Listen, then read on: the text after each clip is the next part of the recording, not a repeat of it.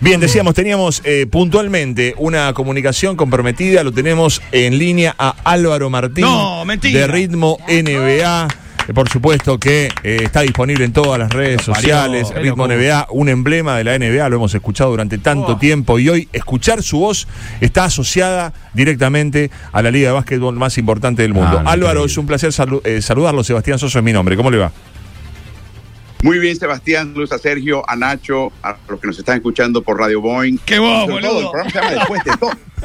Eh, el programa se llama Después de Todo y estamos hablando después de las finales de NBA y el fin de la temporada, así que es súper apropiado. Maestro, lo vamos No, a dejar hablar a usted, me parece, y no vamos a preguntar Habla, nada. Álvaro, habla vos, directamente. habla vos, direct- habla vos. Increíble. Directamente, Álvaro. Eh, bueno, un gustazo, gracias por este tiempo.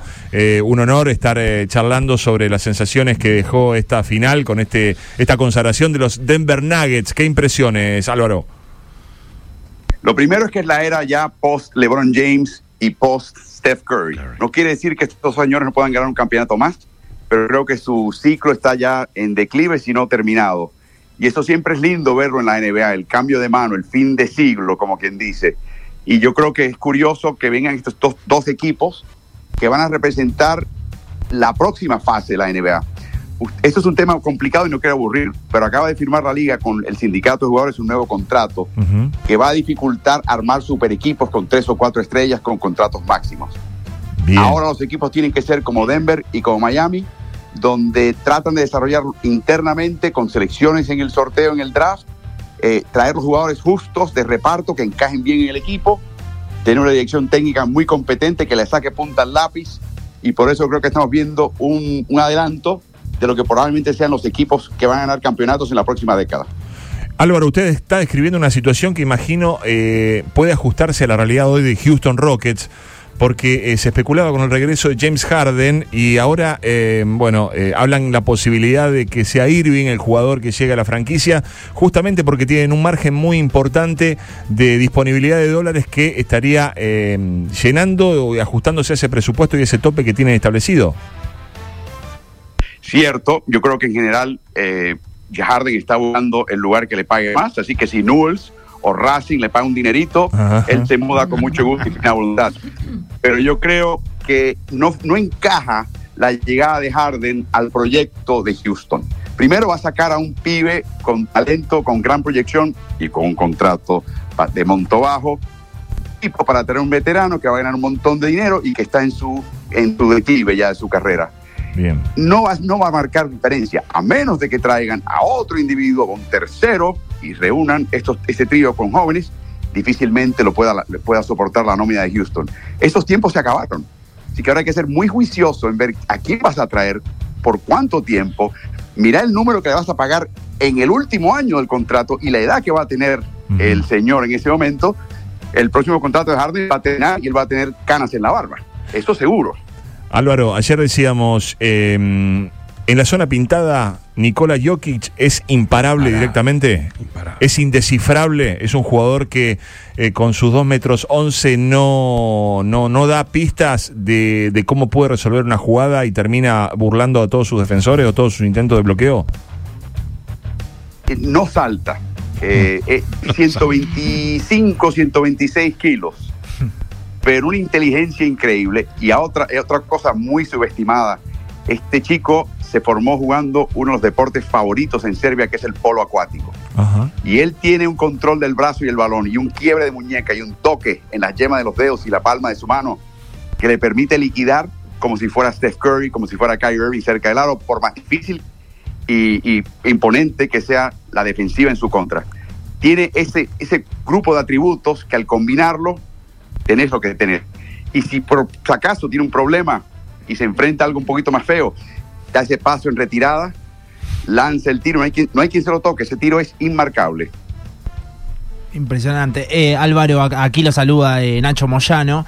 Eh, ¿Es de esos jugadores, Jokic, que, cambia el juego en sí mismo? Digo, así como la aparición de Golden State hace algunos años. Creo que hace rato que no veíamos eh, características de un jugador tan grande que suba la pelota, que, que- ¿Es de esos que, que marca una época o que cambia el juego, eh, Jokic? Eh, Nacho, eh, estamos viendo un unicornio. ¿Cuántas veces has visto un armador Claro, no, no. que mide a 2 metros 11? Uf, no, O sea, e- esa es la función de Nicola. claro. Esa es la función de Nicola. Es algo verdaderamente extraordinario. Quizás Sabonis en una época Mm, claro. eh, pudo haber, quizás de haber llegado joven a la liga, Mm. hubiese mostrado un camino similar a lo que muestra este, este pibe. La otra cosa que es interesante acá, Sí. tiene dos atributos más, ¿no? Primero, su versatilidad. Si ese día no hay que invocar, él está tranquilo. O sea, el tema estadístico a él no le, no le anima para nada. Mm, Él lo que le gusta es llegar a la cancha, competir, descifrar, lectura de juego, descifrar. Es como un ingeniero. Hay, hay un hueco acá, hay que construir un puente. Está bien, con esto y esto y esto hacemos, llegamos allá. Perfecto. Eso es lo que le gusta a Jokic. Se acabó el partido, tuvo un punto 40, le da igual.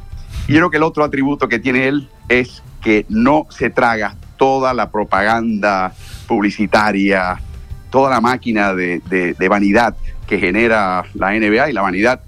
La definición de vanidad es estar preocupado por cosas que no tienen importancia, ¿no? claro. Este chico no tiene vanidad, es el anti-vanidad. Y eso es un atributo tremendo para ser una pieza fundamental de un equipo. Yo recuerdo a Manu en un partido en que estaba acariciando una triple escena. Creo que fue el único que tuvo. Creo que fue contra Minnesota.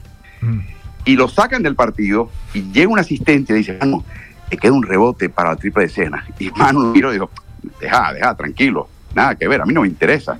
El juego ya está terminado, ya ganamos. ¿Para qué salir a cancha a conseguir un rebotito más para decir que tuvo la triple escena? Esa mentalidad es la que tiene Jokic, pero desde el saque, desde el principio de su carrera. Está loco por irse, no quiere ni siquiera ir al desfile del jueves porque quiere andar con su, con, con- con su caballito de arnés allá en Sambor, en Serbia. Álvaro, eh, con, con respecto a todo lo que decís, vimos muchas imágenes de él diciendo, bueno, el trabajo ya está hecho, me quiero ir a casa, eh, de- en las declaraciones, no tenía ni ganas de, de- de agitar el champán, ¿no? Cero show, Eh, cero la, la cham- la champaña después de, de salir campeón. Eh, ¿qué, qué, qué pasa con el, con el estadounidense, con el hincha sobre todo y con quien consume la NBA? Ya hemos tenido otros casos. Me, me parece que San Antonio se amoldó a Manu eh, en cuanto a esa cultura. Venía de Duncan también, ¿no? obviamente, toda esa escuela. ¿Qué pasa en Denver? ¿no? ¿Se, se acostumbraron a tener una figura así? Esta es la mañana de la noche después. O sea, Denver, al no proyectarse en el pasado, Claro. pues podía esconder o escondía sin querer el genio y los logros y lo extraordinario que es Jokic. Ahora llegaron a las consecuencias finales y las ganaron, las finales. Claro. Ahora nadie se puede esconder. Si hoy hicieran el o realizaran de nuevo el voto de jugador más valioso de temporada rural, lo ganaba Jokic, pero, pero, pero, pero por, un kilómetro. Y es una vergüenza que no lo haya ganado en temporada regular. Claro. Y se ha hecho una campaña tan fuerte en su contra. Porque él nunca se va a defender, como te digo, no le interesa ese premio, no le interesa un punto más o menos, le interesa un palmarés más o menos. Él disfruta ir a la cancha a competir, a descifrar. Es la parte más linda de, de su vida. Es como un jugador de ajedrez que se siente en la mesa. ¡Uh! Tengo un gran oponente. ¿Cómo lo, cómo lo puedo batir? Eso es lo que le gusta a Nicola. Lo demás, te puedes quedar con él. Y por eso es que fue tan feo, eh, eh, tan fea esa campaña en su contra en temporada regular para el, el MVP. Ya no queda duda, ya no queda duda. Pero increíble. Las Vegas, inmediatamente después, la mañana después del campeonato, publica los equipos favoritos para el año que viene. Boston, Golden State y Denver. O sea, ni siquiera respetan al campeón. Claro. Eh, Álvaro, el otro día charlando con Julio Lamas hablamos de este, lo que decía recién en, en Nachito Moyano, ¿no? Lo del el game changer, que, que en este caso es Nicola y que después todos juegan un poco como el, como el campeón y vimos un, un básquet no tan NBA, menos espectacular, más de pase, rotación, eh, algún pick and roll, eh, más como era el, el, el Spurs de, de- de Manu, ¿no? De, de- ese Manu eh, o de ese Pop.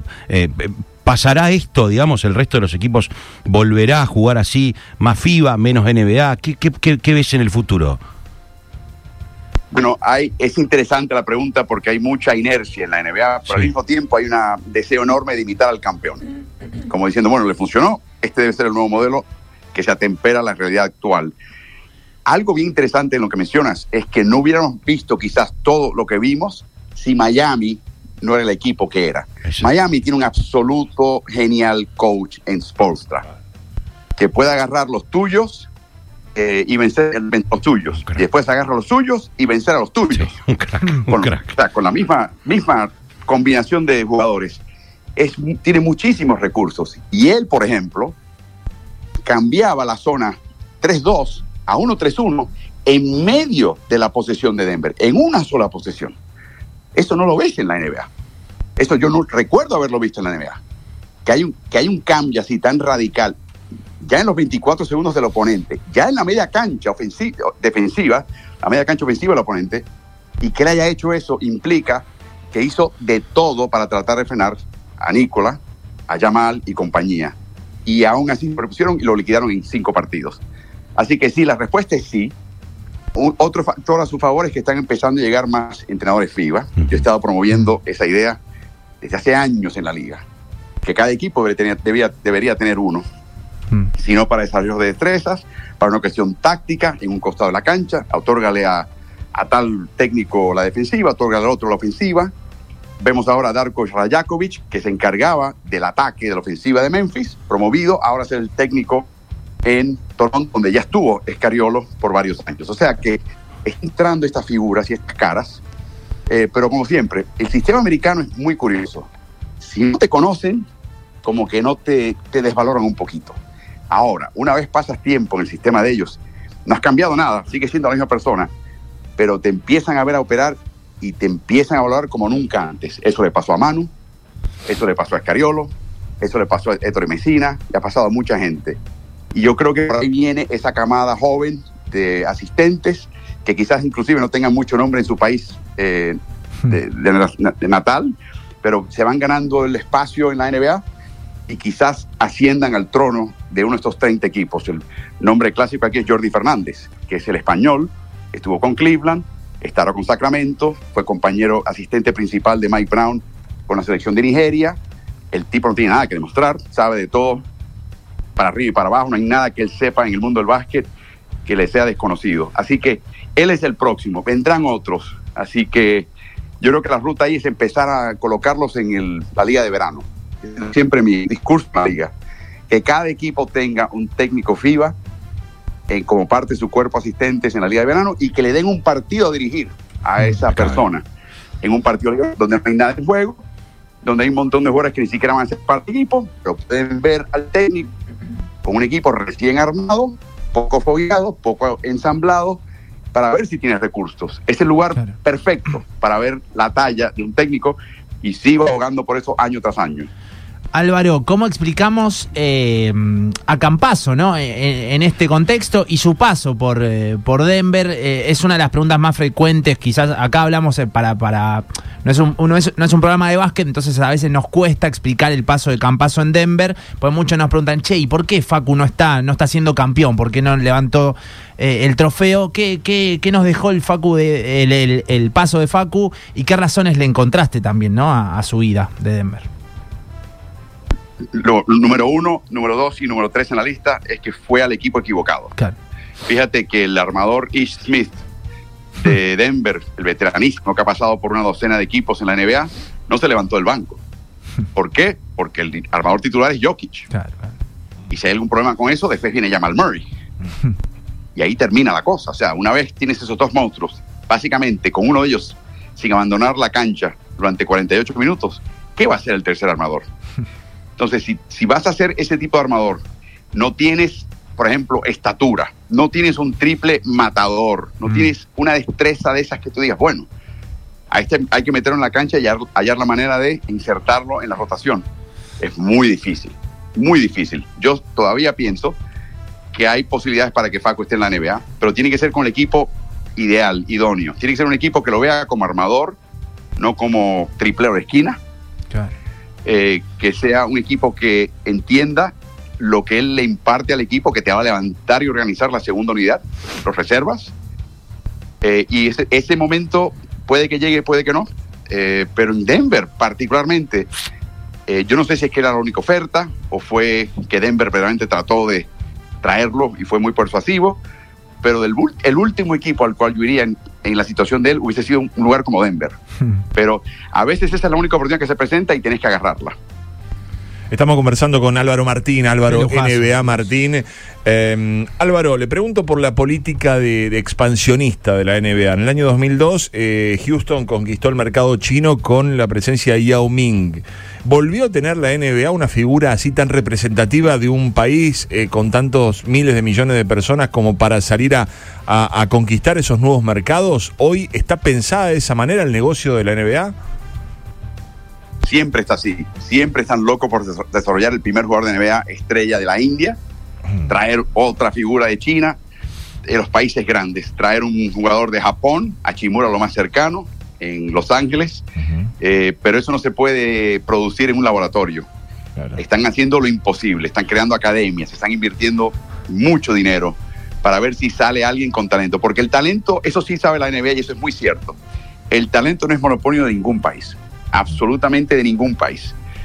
En ciertos países se juega más el básquet y quizás a raíz de eso produces más candidatos, pero el talento, mira Luka Doncic de Eslovenia, el talento brota donde sea. Y entonces la idea es agarrarlo temprano, encontrarlo, hallarlo temprano, pulirlo, proyectarlo, o sea, poner una carga fuerte como la que tuvo Lucas en Real Madrid, para que él, si tiene ese, ese espíritu competitivo con 16 años, empiece a, a competir con adultos. Si él puede empezar a dominar la competencia de adultos en una liga, pues está listo para la NBA. Y eso es lo que quiere desarrollar la NBA. Pero eso no se produce, eso no es un clon, no es una secuencia de ADN que la NBA puede costar en un laboratorio. Aquí- Aquí lo tenemos, pero eso continúa. Y yo creo que por ahí viene. Yo creo que van a venir los, los jugadores internacionales vienen para quedarse ahora. Bueno, justamente le iba a Yo preguntar por el caso, que- por el caso de Víctor Wembanyama, que es eh, eh, tiende a ser eh, seguramente el, el pick uno en el próximo draft y hay mucha atención puesta en este francés. muchísima y merecida porque es otro unicornio, otro chico que francamente hace unas cosas en la cancha, la edad que tiene, con el tamaño tiene, que no se supone que una persona de ese tamaño y esa edad lo puede hacer. Así que no, e- él es uno más. El papá jugó básquet, la mamá jugó básquet, su abuelo materno jugó básquet, todos a nivel profesional en Francia. Así que el chico viene de una herencia, un estirpe de jugador que, y, y que en la casa tenía dos o tres entrenadores. Así que, eh, pero este es un unicornio. Yo te digo, vamos a sacar un segundo o tercer pick del draft, un Pau Gasol, Sí. Claro. que es un futuro jugador de Salón de la Fama. Todavía hay espacio de- debajo del unicornio para traer ese tipo de jugador que transforma la liga y hace que todo un país se enchufe y se ponga a verla. Así que es cuestión de hallar uno, uno, y hallarlo temprano. Ahí está el detalle, yo creo. Conseguir a este pibe, a esta piba, 13, 14 años de edad, y empezar a proyectar y a, preparar el talento y luego enfrentarlo contra jugadoras y jugadores de mayor edad para luego llevarlo a nivel profesional de forma precoz y ahí ese, ese pibe piba que tenga un espíritu competitivo ya empezará a buscar la manera de, de ganarse minutos en cancha y de proyectar un potencial enorme. Esos son las joyas de la NBA. Esos son los chicos y las chicas que van a transformar el básquet a nivel mundial. Y cada día nace uno. La cuestión es hallarlo y formarlo. Álvaro, eh, dio la sensación de que Jimmy Butler en las finales eh, ya eh, no podía con su, con su espíritu, con su agotamiento. Eh, ¿Esperaba más o cree que dio todo y fue la resultante de muchos fallos que tuvo en momentos determinantes se debió a eso? Bueno, ustedes eh, siguieron en las redes en Ritmo NBA, me acompañó Nicolás Casalánguida. A mí me, me decía Nicolás, me daba una palmada así el hombre. y me decía, Lo que hay que decirle en el minuto a Jimmy antes del partido es, Jimmy, hoy tenés que meter 40 puntos. O sea, es un jugador que es tan dado a jugar en equipo, tan altruista, Claro. que aun cuando tiene tiros, decide no lanzarlos Claro. y no ser protagonista. Eh, eh, va en contra de, de su autoidentidad, como él se percibe. Entonces a veces tienes que decirle a él, no, no, no, Jimmy, hoy, en un partido como este, ante esta defensiva y este equipo, hoy te van a dar la oportunidad de meter 30, 40 puntos. Necesitamos cada uno de ellos. Claro. Si acaso es eso, pero estoy de acuerdo con vos eh, hacia el final, sobre todo al final de los últimos dos partidos, segundas mitades, eh, el chico estaba arrastrando las piernas. claro. O sea, no era el Jimmy Butler usual y se notó y le pasó factura. Eh, eh, Álvaro, me, dio la sensación, me quedó la sensación de que de todas maneras con un jugador de 40 puntos en esta NBA de este año no, como que no alcanzaba. Digo, se notó mucho, sobre todo con los Lakers, que siempre corrieron de atrás. También le pasó ahora a Miami eh, y digo, no alcanzaba con los 40, 40 y pico de LeBron. Había que tener algo más, que fue justamente por ahí lo que lo que sí tuvo Denver. esa fue la diferencia, un hombre más de, de muchos puntos o dos. Cierto, en el caso de Miami hubiese quizás un Tyler Hero, pero ante su ausencia hacía falta 40 puntos. Que bastasen esos 40 puntos para darle a Denver cuatro partidos en una serie de siete, no seguro. El planteamiento de Spostra es, déjame estar al frente o perdiendo por cinco puntos o menos con dos minutos por jugar y ese partido lo ganamos. Y Miami este año ganó 29 partidos en temporada regular de esa índole. Y tuvo situaciones de cierre reñido en 57 partidos, incluyendo los playoffs. Este equipo estaba construido para ponerle presión y jugar su mejor básquet al final de un partido cerrado. Eso es todo lo que buscaba Miami. Ventaja o desventaja pequeña para cerrar un partido. Ellos hubieran apostado la casa en ese momento. Nunca se dio. Quizás los 40 puntos los, lle- los llevaba ese- a, ese, a, ese, a esos últimos dos minutos perdiendo por cinco puntos o menos. Álvaro, usted lo nombró a Tyler Hero, finalmente no apareció en cancha, se especulaba que bueno se lo estaban guardando para los partidos finales, eh, o, o nunca estuvo para jugar, o, o no se explica por qué Spolstra con toda su sabiduría no lo arriesgó sabiendo que eran los últimos cartuchos. Los dos metacarpos que quebró, no uno, dos, en la mano de lanzar, no sanan rápidamente. Y la NBA, la mano queda expuesta para todo. Va a buscar un rebote, te pillan la mano contra Claro. eh, va a tratar de cortar un balón, el balón te pega con una velocidad tremenda. Te enganchas en una cortina y terminas torciendo la mano de una forma eh, poco natural. Aceptas una carga ofensiva, una falta ofensiva y al caer pones la mano y pones todo tu peso sobre esa mano que, que tiene los huesos quebrados. Se supone que el periodo de recu- recuperación era de siete semanas mínimo. Ese mínimo fue el viernes previo Mm. de esta eliminación. Y de ahí en adelante es para tú volver a cancha, que ya lo había hecho, lanzar perfectamente bien, pero luego viene, viene el proceso de práctica, lo que llaman contacto. Y solamente tuvo una práctica con contacto. Entonces, yo creo que lanzarlo al partido hubiese sido algo un poquito descabellado médicamente. O sea, tuvo el al médico apenas. Sí, sí, Hubiese sido un poquito descabellado. Y por supuesto, se imaginarán como los memes están ya locos en las redes diciendo. eh, última noticia: Tyler Hero está disponible para el sexto partido de final.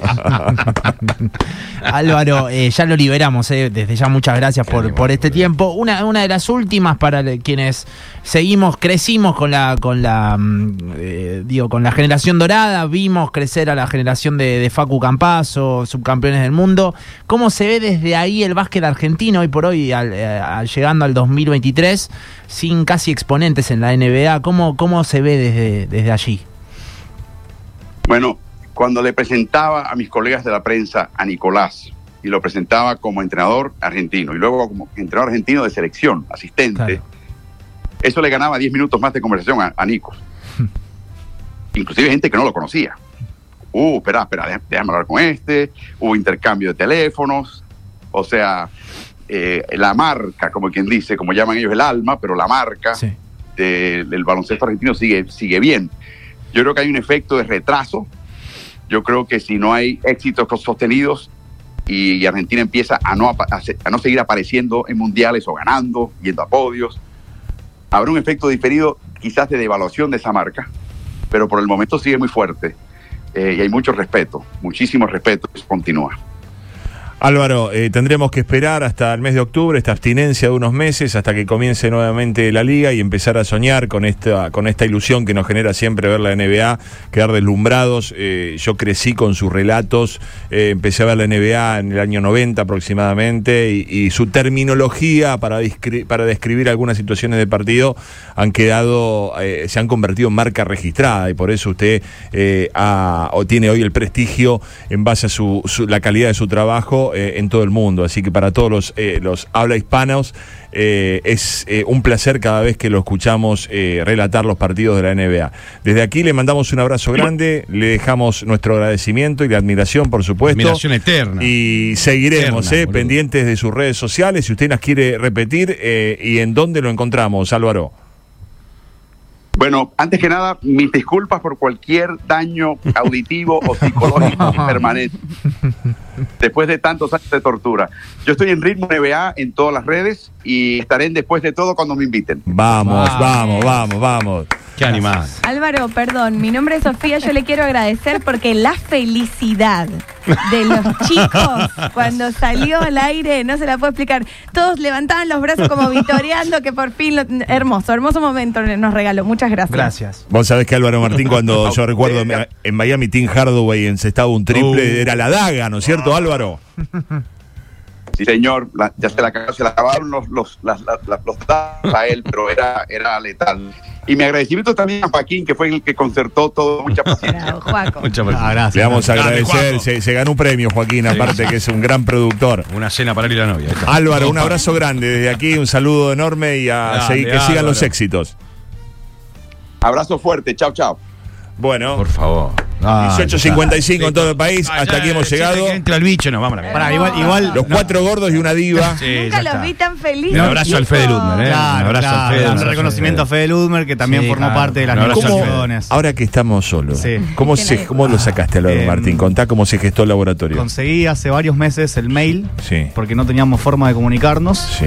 Fede tomó la posta, mandó mails, mientras él estaba de viaje, inclusive también estaba hablando con él. Eh, y una vez a su vuelta me, dice- me dice, tenemos la posibilidad, seguilo vos. Y bueno, ahí estamos Qué hace animal. un par de días atrás de No. Álvaro Bueno, Martín. hici- hicimos otro amigo, ¿viste? Ahora a eh, el hombre hormiga, a Maxi Truso, Bueno. a- le sumamos a Álvaro Martín. Pará, pará, Sí, pará. sí. Estamos haciendo amigos. No, estamos, ni este hablar. programa hace amigos. Yo quiero ¿Cómo destacar sigue la algo. lista? No, no, pará. viene la ¿Qué nota de. ¿Qué Viene la nota del lagarto Fleita. El lagarto Fleita. Pará, y me falta uno. ¿Quién me falta? Me falta uno. Eh, faltó a, eh, Alfonso Buono. Eh, Alfonso Bueno, ahí está. Alfonso Bueno. Ahí está, ahí está, ahí Bueno, está, ahí pero está. en la misma semana metemos a Alfonso Bueno y a Sí. Eh, Martín. ¿Qué más querés? Yo fuera de broma, eh, quiero decir lo siguiente. Eh, Nos criamos muchas veces, este tipo. no, no, pero muchas veces. A mí hacía Eh, rato que, perdón, o sea, que sí. no, casi se me escapa una lágrima y, ¿En serio? y ¿Está hizo un quilombo en la Sí, primera pregunta porque es la voz, es una voz muy reconocible. Demasiado. Está, flojo, Moyano. Sí, un poco. Está en un momento de medio- sensibilidad. Estoy medio sensible, pero en serio, para lo que. No- un abrazo. Moyano. Lo que no Bueno, queríamos sabemos pero pará, yo con, con on- a lo mismo te pasa a vos, Sí, que le dijiste de los sí, 90. boludo. Yo que Sí. tenía 11 años cuando Manu estaba jugando las finales de Claro. Contra los Pistons eh, en el 2005. A los la, vo- codazos. la voz de este tipo es, es esa Sí. época y un montón de tantas otras. Yo vi para para los seis anillos una- de Todos tienen una Jordan. anécdota con este tipo. Los seis anillos de Jordan son con la voz de este tipo. Un montón. En mi cabeza, con mi papá, mirando Pero claro. cada una de las finales. O sea, no, no, no hubo ni habrá otro. Yo recién decía, la voz de Tornelo es la voz de la Fórmula 1. Después vendrán otros, no Sí, importa. sí, te guste Es no la te voz- guste, importa. la voz de Fórmula Te 1. parece que hincha de Red Bull, no importa. Es la voz de la Fórmula 1 y aparte tiene una ecualización única y particular. No, no, y la voz de no. Tornelo tiene otra. Es como que estás hablando con un tótem que te está diciendo algo y aparte tiene millones de modismos. Vos lo dijiste lo de la daga, pero Sí, hay, sí, sí. qué sé yo, la No, cantidad. No, montón. sé. Em, Digo, de- del, del sí, deporte en general es de los mejores relatores. Sí. Por el le- vocabulario, la voz, por, por un montón de cosas. Hay cosas que no quisimos preguntar porque muchas veces tienen compromisos Sí, claro. contractuales, Obvio, no pueden obvio. nombrar determinadas cadenas de televisión. Tal cual. Pero él hizo dupla con el coach Carlos Morales, por ejemplo, Exacto. eh, dando cátedra ¿no? en cada transmisión. Lo que quería decir es que muchas veces la gente nos felicita porque nosotros hacemos notas y nos dicen, che, qué buena estuvo la nota, cómo lo consiguieron. Que acá hay un trabajo de producción, tenemos grandísimos productores en esta radio que siguen a, un, eh, a una personalidad, a un entrevistado, a un potencial entrevistado durante mucho tiempo Sí, y le escriben y lo buscan y buscan por acá, buscan por allá, hasta que lo consiguen. Entonces, el mérito, así como la entrevista eh, tiene lo, lo importante de las preguntas y qué, y qué transmite en, esa, en cada una de sus respuestas, hay un mérito absoluto en este caso de Joaquín Tell y de Fede Ludmer Sí, que sí. trabajaron arduamente para conseguir a Álvaro Martín. Eso yo quería que diga lo profundo. Sí, un montón de mensajes No, diciendo, por favor, que, que diga la chiquita, Sí, por- sí, pero sí. no podíamos. No, no, no podía. No podía. Se puede, no se Yo puede. te iba. Me subo al auto, prendo la radio y está hablando el relator del NBA. Yo digo, me debo haber equivocado, capaz No, están no pasando un partido por la radio de la NBA. Un copado, levantando las manos de Saturno. Claro, de Sí, Saturno. levantando Lo que lo extraño Álvaro Martín relatando también fútbol americano, por También. favor, uno de los mejores, un, un ídolo. Eh, ¿Qué? No, no, estoy escuchando los mensajes. Ah, ah, eh, porque también en Ritmo NFL lo pueden seguir. Tiene Ritmo NBA y Ritmo NFL también. No, yo no te puedo creer que lo pusieron a Álvaro Martín al aire. Me vuelvo loco, me vuelvo totalmente loco. Eso. Toda una infancia Loco, me vuelvo. escuchando su relato de la NBA. Por favor, pongan el relato de la tapa de Manu a Harden con el Lo Peina Ginobili. Sí, ya. Tremenda la voz de Álvaro Martín, impresionante, emocionante recuerdos de los 90, de los, de los dos triples anillos de, de Chicago. Eh, yo me acuerdo de eso, obviamente, todo lo de Manu, increíble.